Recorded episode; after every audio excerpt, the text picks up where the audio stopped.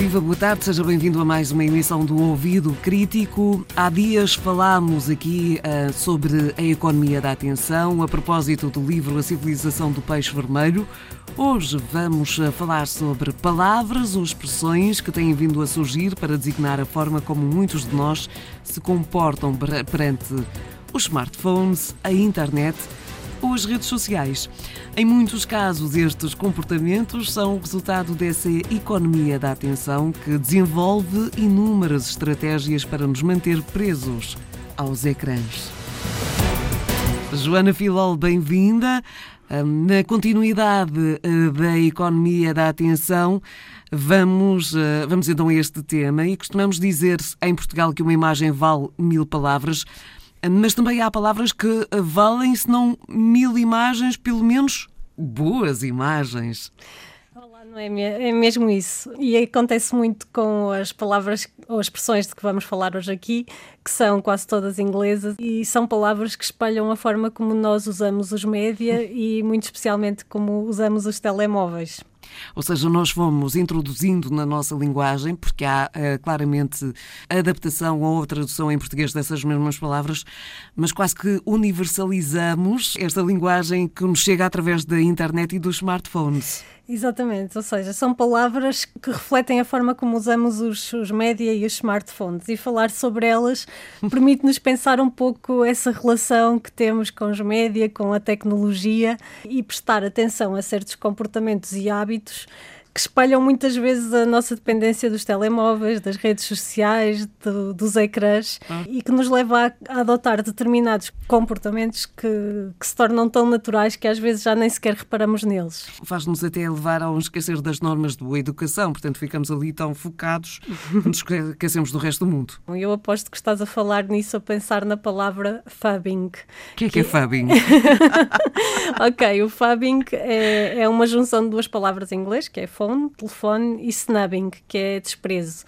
Designa uma situação em que estamos a interagir com mais pessoas, com uma ou mais pessoas, só que em vez de estarmos a prestar atenção àquilo, àquilo que essa pessoa ou essas pessoas nos estão a dizer, ou simplesmente estar a olhar para elas, estamos a olhar para o nosso telemóvel. E porque estamos ou seja, a... aquela típica situação de, de restaurante e de, e de café dos últimos anos em que há um grupo de pessoas, quer dizer, agora na altura da pandemia, nem por isso, mas há um grupo de pessoas numa mesa e há alguém que está está ali tão compenetrado com a sua máquina que não liga a mais ninguém. É, é mesmo isso. isso. Ele está a fazer fubbing.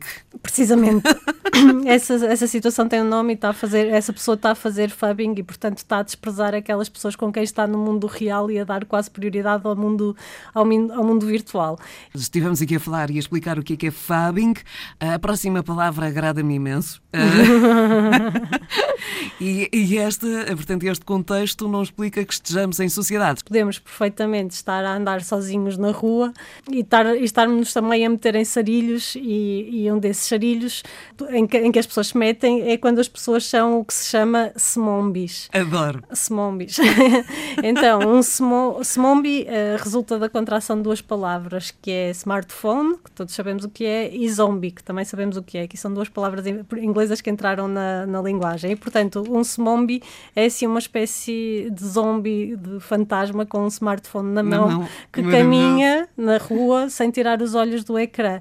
E ser um semombi tornou-se num problema de saúde pública, porque a verdade é que há muitos atropelamentos por causa de pessoas que vão na rua a olhar para o telemóvel claro. e não veem ou um metro de superfície, ou um carro, ou uma bicicleta, e portanto provoca acidentes. Uh, há, há uma cidade na Alemanha Uh, na Baviera, Augsburgo, que até pôs semáforos no chão por causa de. para evitar acidentes com, com os mombis. Mas é o mundo em que vivemos neste momento. É verdade. E se pensarmos nas selfies, também acontece muito isso, não é? Também há muita gente que morre Exato. a tirar uma selfie. Exato, porque... era nem mais. Nem mais. Oh, Joana, uh, e, e, dentro de casa, e mesmo a viver, uh, quando vivemos sozinhos, a dependência em excesso dos ecrãs também nos pode provocar inconvenientes e há uma palavra para isso. Sim, é sim senhora. Na verdade são duas palavras, porque uma pessoa em casa e mesmo vivendo sozinha pode fazer uma coisa que se chama binge watching. Binge watching é ver compulsivamente séries ou filmes. E, e, e hoje este não é sou. um risco. Esse eu não sou. Não és, não. mas há muita gente que é. Há muita gente que faz binge watching e, e, que tem até sérios problemas por causa disso, porque, claro, que este é um comportamento que muitas vezes afeta as nossas horas de sono, não é? Sim. Ou seja, há gente que, que fica viciada em ver séries e em ver uh, filmes, e, e hoje a existência de plataformas como a Netflix ou a HBO tornam este problema ainda mais difícil, porque uma pessoa tem temporadas inteiras de séries à disposição. Sim, e, o, e o seguinte está ali, mesmo a mãozinha de semear. Também pode sofrer de uma coisa que, que se chama FOMO e, e, aí também vai estar muito preso ao, ao, ecrã. FOMO é Fear of Missing Out, portanto pode ser traduzido mais ou menos como pessoas que têm medo de perder alguma coisa. E isto faz com que elas estejam sempre presas aos ecrãs. Há também uma nova forma de atazagorafobia, atazagarofobia. O que é que é isso? Olha, isto não é uma coisa que exista só nas redes sociais, é uma fobia que não existe só nas redes sociais, mas que é aplicada às redes sociais e, e que dito sucintamente, é o medo de se ser esquecido pelos outros internautas. E então são pessoas que têm tendência uh, para estar sempre a conectarem-se às redes, a mostrarem a sua existência e também estão sempre a ver os ecrãs, uh, portanto, a ver o telemóvel ou as redes sociais. A garantir que o telemóvel está ali para não. Isso também, mas está a garantir que tem alguma interação, interação, algum like, algum comentário e por isso, quem sofre de FOMO, portanto, Fear of Missing E a tasagorafobia relacionada com os telemóveis e as redes sociais também sofre geralmente de nomofobia. Nomofobia é um acrónimo de No Mobile Phone Fonia, portanto é o pânico de que estavas a falar, Perder de ficar telemóvel. sem telemóvel, exatamente. Ai, Joana, Joana, muito obrigado. Olha, conceitos que, que ficaram né, por, por, por, aqui. Eu muitas vezes sou smombi uh, em determinados momentos, ao ponto de alguns uh, postes não se afastarem quando, à, à minha passagem. Mas... Joana Filão, muito obrigada. Um, ficamos Obrigada por aqui neste eu. ouvido crítico. Quanto ao ouvido crítico, ninguém precisa de ficar ansioso, porque estamos de volta para a semana e há muitos podcasts para ouvir-se no site da Antena 1 ou do Milobs. Antes de terminar, deixo a sugestão de um livro para pais que se preocupam com a dependência dos filhos face aos ecrãs.